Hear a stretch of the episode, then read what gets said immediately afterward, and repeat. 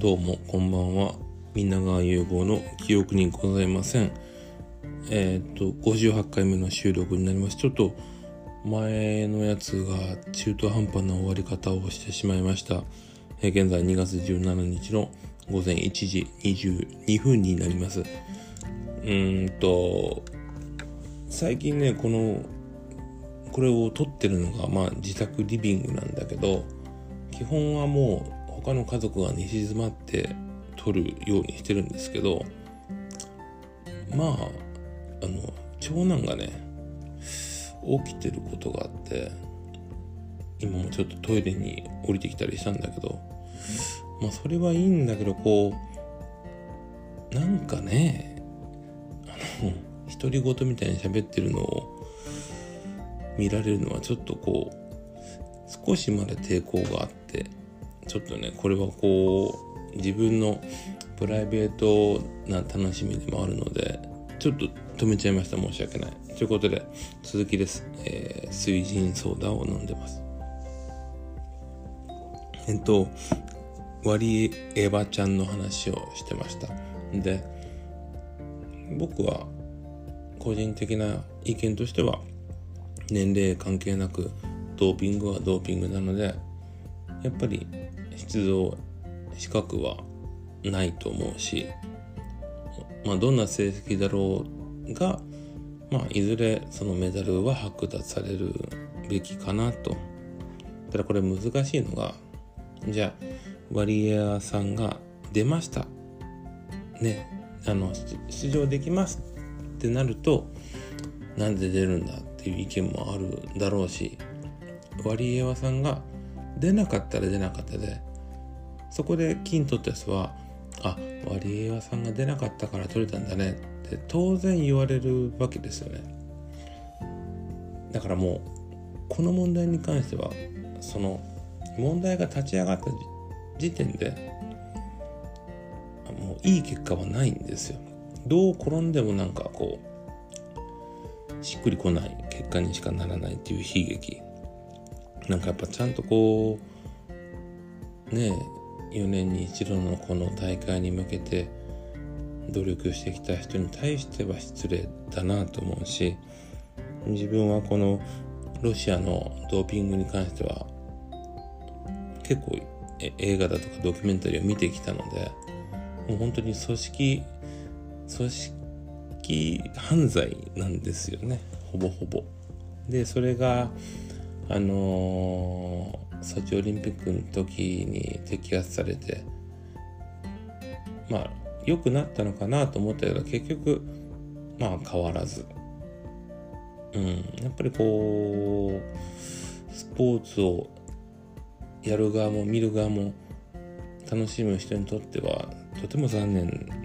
だなと思ったし、まあ、タイミングを同じくしてえっ、とクライナ問題というかウクライナとまあロシアが戦争を起こすかもしれないと。これあのまあ自分もちょこっとね自分で調べたりもしたんだけど驚いたのは小学2年生のうちの一番下の女の子が戦争っが起きるの？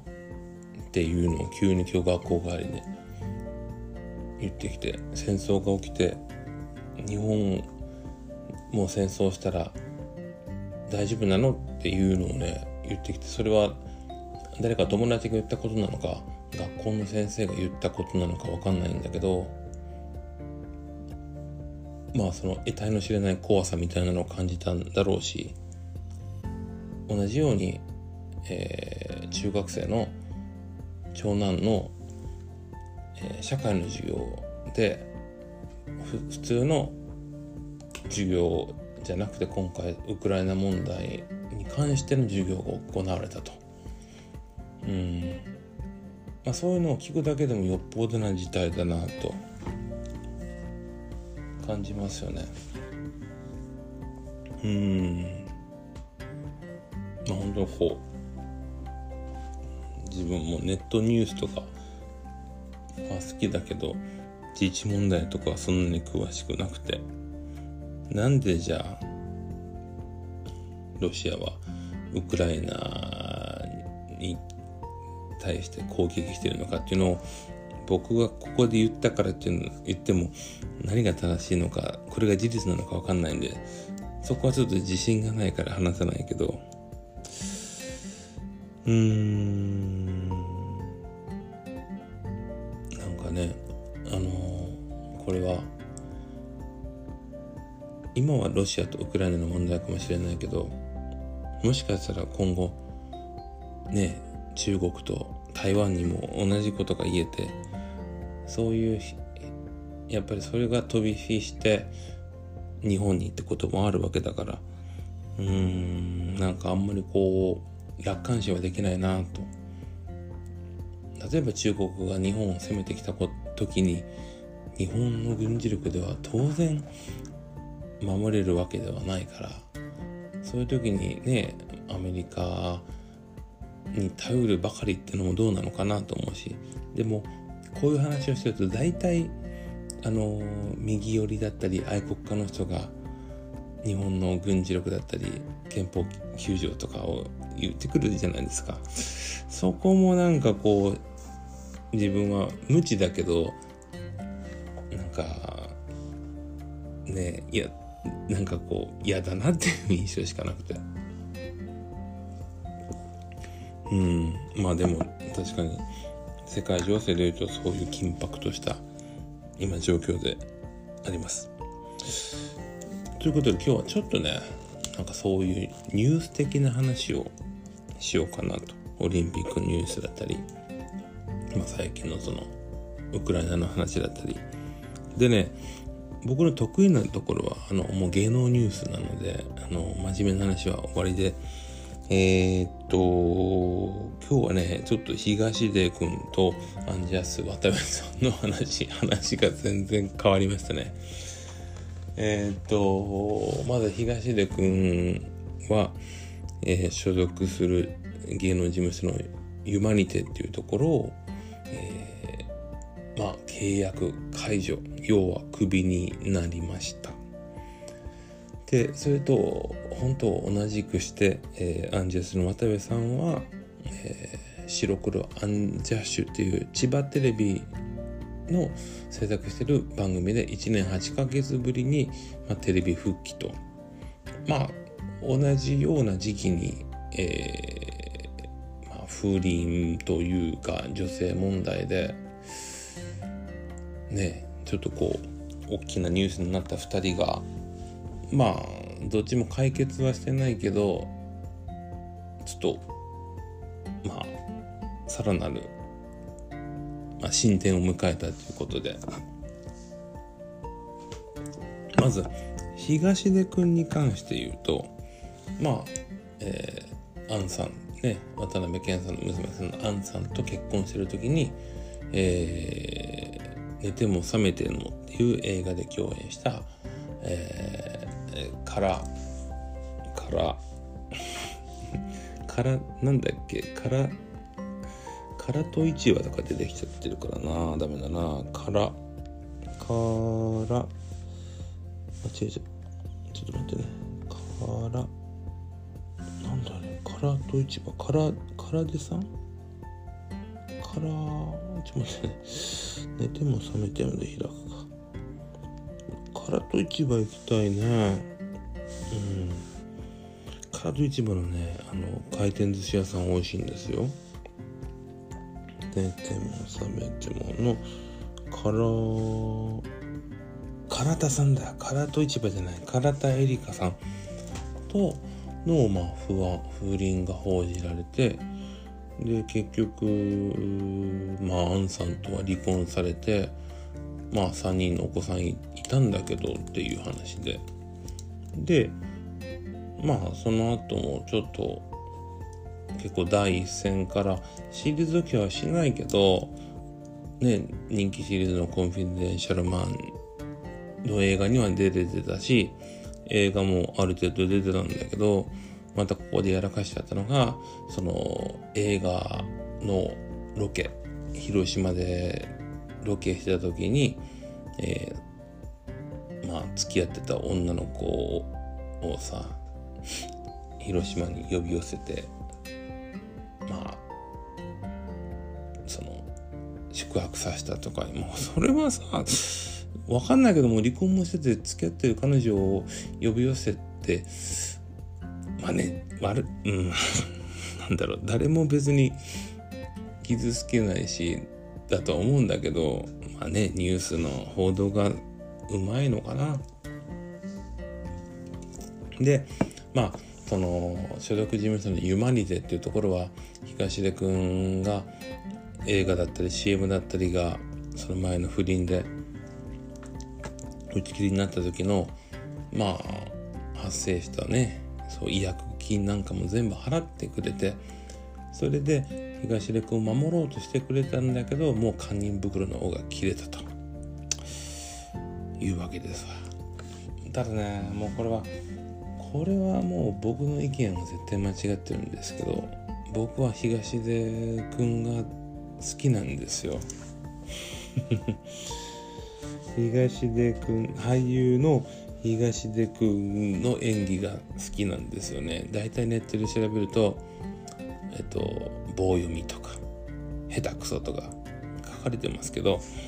僕は東出君を最初見たのが「霧島部活やめるってよ」ってとても大好きな映画で。でその後もね「あまちゃん」も良かったし僕は東出君の演技っていうのはその何て言うのかな。あの棒読みってそんなに僕は演技が下手だと思ってなくて彼はの感情がそうこうなんかあのあんまり起伏がないってだけで僕は好きでずっと結構ずっと応援してる人だからなんかその第一線から退いてしまうのはすごく残念だし東出正宏を応援する会があるんなら僕はそこはなんかこう援助したいなとかも思うぐらい、ね、東出君好きなんですよね。うん。ややったことは本当に悪いことだから弁明の余地なしなんだけどうんなんかねこういうなんかやらかしたことの懺悔の期間がどんだけあれば許されるのか。プラスその、えー、誰がそのゆ許す許さんの判断だったりその今回のことも別にそのあんちゃんがあんちゃんだったりお子さんだったりが傷ついてるとか被害を受けたのはわかるけど一般の人がそんなブーブー言うことじゃないよなと。僕は芸能人のそういうスキャンダルに関してはそう思ってて、まあ、同じようにアンジャッシュの渡部さん。うん。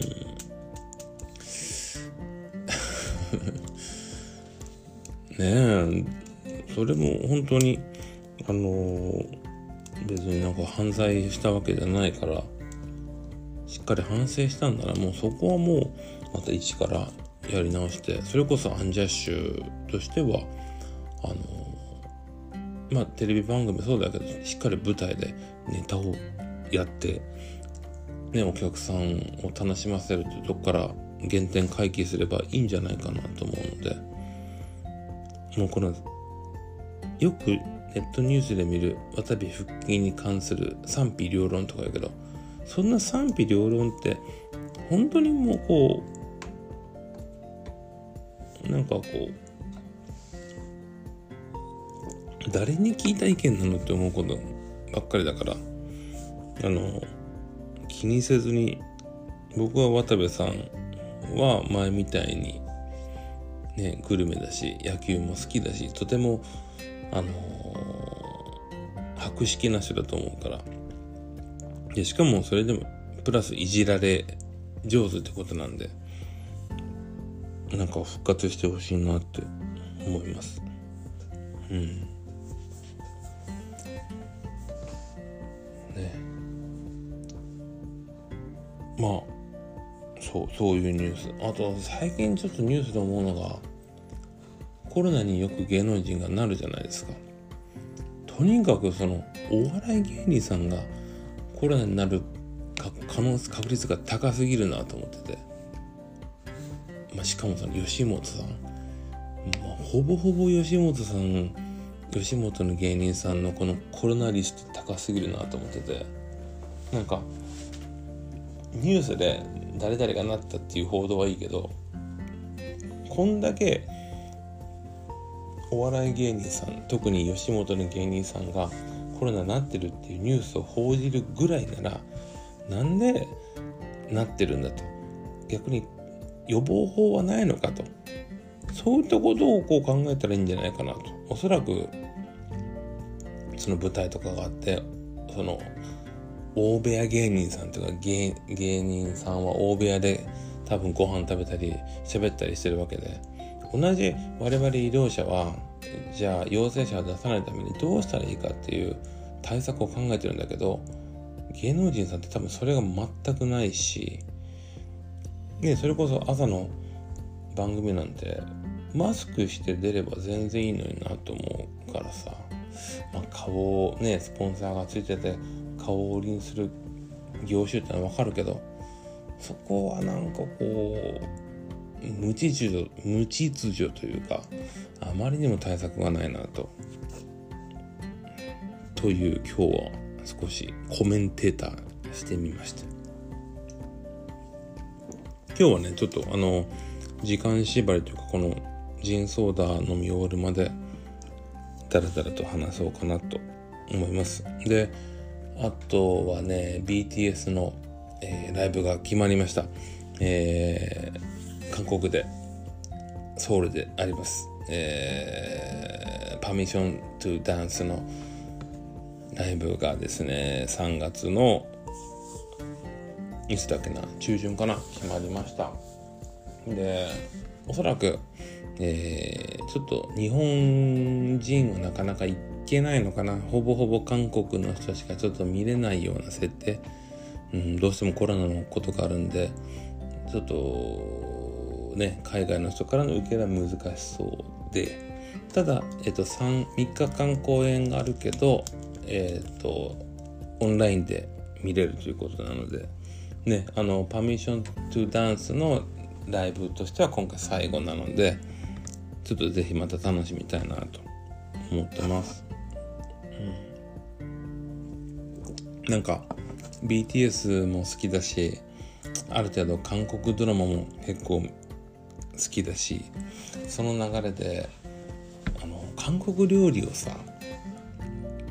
食べるのがすごくこうなんかあのこううん韓国料理食べたくなるんですよ。韓国料理の良さってあの小鉢っていうかあのそのメニューの数の多さいろんなもの食べれるっていう楽しみがあるじゃないですか。焼肉屋に行っても本当にちっちゃな小飯がいっぱい出てきたりあの、まあ多分日本の定食でいうとお味噌汁とご飯とメインの料理に小鉢とかなんだけどその小鉢が小鉢小鉢小鉢小鉢かこのいろいろ楽しめるところ。うんだから最近ちょっとね韓国料理屋いろいろ探したいなと思ってます。うんあもうそんな韓国料理の話をしてるだけでもお腹が空いてくるんだよね。最近ほんと前も前の回も話したけどとにかく食に関するこうなんか欲望が強くてだからもうダメよ。本当に動かないといけないなと思うし。でもサムゲタンとか食べたいじゃん。サムゲタンあの鶏のさ1個煮たやつをさねえもうよだれが出てくるね。サムゲタン。うん。韓国料理もだし韓国行きたいですね。韓国にはね自分は一度行ったことがありまして、えー、大学4年生の時ですね、えー、2002年の、えー、日韓ワールドカップの時に韓国に行きました。でその時ねえっ、と韓国で ベスト4の試合を見ましてねサッカーの、えー、韓国対ドイツ戦。でまあドイツが勝ったんだけど、まあ、ドイツにはバラックっていうね有名選手がいて韓国にはえー、っとえっとちょっと待ってよ。韓国にはね待ってあれもうダメだね。なんかそいソン・ジョンファンみたいな。なんだっけ？韓国？選手にしようか。サッカー選なんだっけ？有名な人だよ。うん。なんかイジョンイジョンファンみたいな。ちょっと待って。ダメだね。もう何も思い出せないのよ。えーとこれこれかな？これ調べるかな？テーハミングの時にね見ましたよ。あのこうね口にこう口にチュッてやる。違うこいつじゃない4秒じゃない。ちょちょっと待ってね。えーっとちょっと待ってね。フォワードだよね。フォワードだから。ンジョンファン。アンジョンファンだ。アンジョンファンって年上なんだ。そうそうアンジョンファンを見ましたよ。うん。でねほんとそのえっ、ー、と韓国行った時にねその男4人で行ったんですけど同級生と後輩とね。いやー本当にもういい思い出というかご飯も美味しいしサッカーも楽しかったしもう本当親に感謝ですよね。うん。だからまた韓国には行きたいな。韓国行ってなんかちょっとだけあの韓国ドラマツアーして韓国料理食べたいですね。これね落ち着いたらね。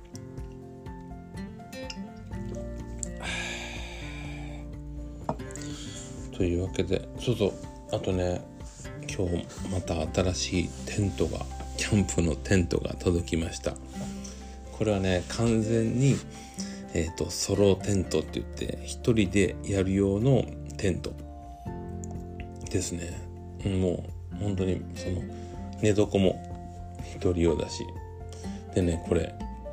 まだ昨日発売されたばっかりのめちゃめちゃ新しいあのテントでね YouTuber YouTube とかでもまだ出てないんですよ。だからね早くちょっとこうそのテントを組み立ててあのキャンプしたいなって。そればっかりそれのことばっかり考えてて。来週ねちょちょっとだけ暖かくなるんでその機会に行きたいなと思ってます。というわけでちょうどこの水ジンソーダが飲み終わりますのですみませんなんかあの途中でさっき切れましたけどえー、で皆さんねちょっと日本海側は寒くなっちゃいますけど、えー、どうぞ暖かくして休まれてください。おやすみなさい。